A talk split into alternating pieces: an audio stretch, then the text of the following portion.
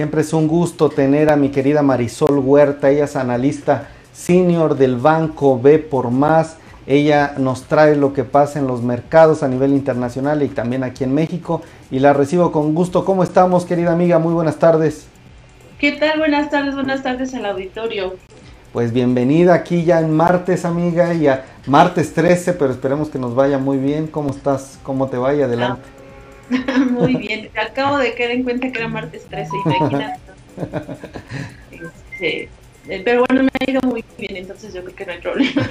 Eh, bueno, pues comentarte, el día de hoy los mercados, la verdad, este, cerraron de forma mixta. Eh, estamos observando que el S&P subió 0.3%, muy marginal. El Nasdaq se abalanzó un poquito más, subió 1.1% y el Dow Jones cerró 0.2%. ¿Qué pasó en las operaciones? Bueno, la verdad es que estaban muy expectantes todos los inversionistas respecto al dato de inflación que se iba a dar a conocer pues muy temprano.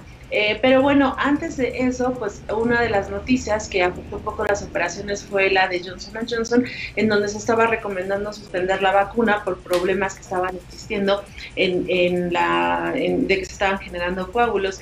Entonces el mercado se puso nervioso y la apertura realmente fue negativa.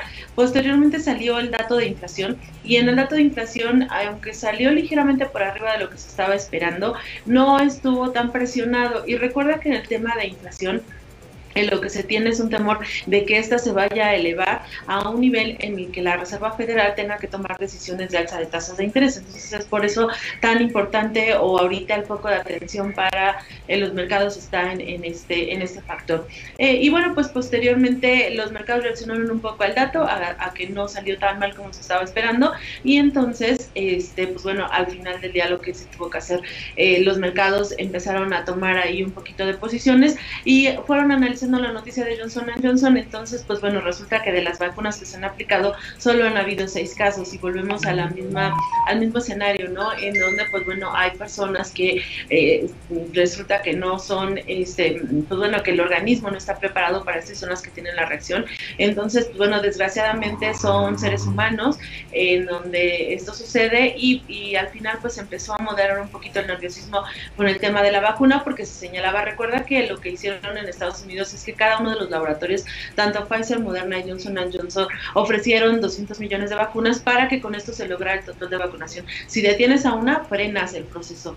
Entonces, bueno, lo, ya lo que se estuvo analizando después es que el proceso seguramente va a continuar y no habrá ningún problema con, con el tema de que se observe la vacunación que estábamos observando, que platicando ayer, ¿no? De que se espera pues, prácticamente un 80%, 75-80% para el mes de julio. Además de que Pfizer ofreció también eh, que estaría incrementando en un 10% las vacunas en este en el siguiente mes, lo cual pues incluso podría, si ahorita se están vacunando 3 millones de personas, podría subir el número de gente que se vacune. Y bueno, pues esto habla un poquito de rapidez en el proceso de vacunación y fue tomado como positivo y esa es la razón por la que al final los mercados finalizaron de, de forma mixta. Hubo una preferencia por las acciones tecnológicas, la verdad es que estamos viendo el Nasdaq 1.5%, dentro de él acciones con un muy buen desempeño como eh, lo fue Tesla, que ah, desde ayer comentábamos que algunos analistas recibieron la recomendación eh, por las baterías y por todo el proceso que está realizando. Entonces, eh, estas, estas acciones y Apple y también otras empresas fueron las que motivaron eh, Amazon, que también tuvo un, fuerte avance, pero más que nada Apple, que subió 2.3%. Ayer estaba el temor de que podría estar teniendo por los semiconductores, pero bueno, la empresa también tiene otros negocios y ah, había caído bastante el día de ayer. Entonces, como te comento, los mercados reaccionando a estos, tanto la parte económica, el tema de inflación y por el otro lado el tema de las vacunas, que al final se tranquilizaron y eso fue el cierre. Para el caso de la bolsa en México, esta cerró ligeramente arriba, 0.3%.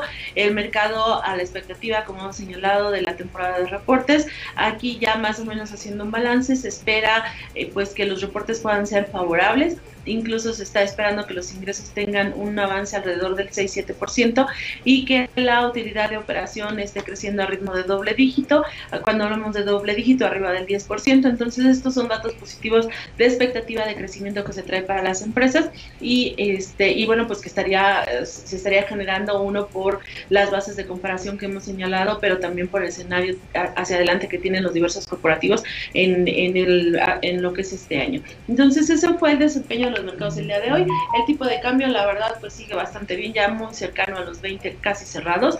Entonces, eh, eso también es un factor que, que, que, los inversionistas estuvieron monitoreando el día de hoy. Y ese sería el desempeño de las operaciones financieras, Miguel. Interesante, ya me llama la atención esta noticia que también nosotros hoy hablamos con un especialista farmacéutico, amiga, porque pues nos llama la atención la FDA el principal organismo que evalúa todo el tema de medicinas, alimentos ahí en Estados Unidos, recomendó pues que Johnson Johnson, la vacuna, frenar un poco la aplicación. Pues eh, creo que se muestra el nerviosismo que todos estamos teniendo en este momento por la vacuna, porque, bueno, también nos dice el especialista, todos son, o sea, ningún medicamento es 100% eh, eficaz y aparte todo medicamento, incluso eh, las que no son vacunas llevan un riesgo. Entonces, pues bueno, creo que esta noticia, así como a nosotros nos puso nerviosos, creo que al mercado también. Y, pues adelante, también como mencionas, son casos que hay que seguir, son casos aislados ah, presuntamente. Y bueno, al final también hay que estar simplemente atentos a la información, ¿no? Exacto, exacto, que, que se está probando y bueno, eh, bueno, solamente son seis casos de seis millones de vacunas que llevan, entonces sí hay que medir, o sea, no perder como esa dimensión en, en, el escenario. Eh, y te digo, los mercados lo reflejaron, abrieron negativos, pero posteriormente se analizó la situación.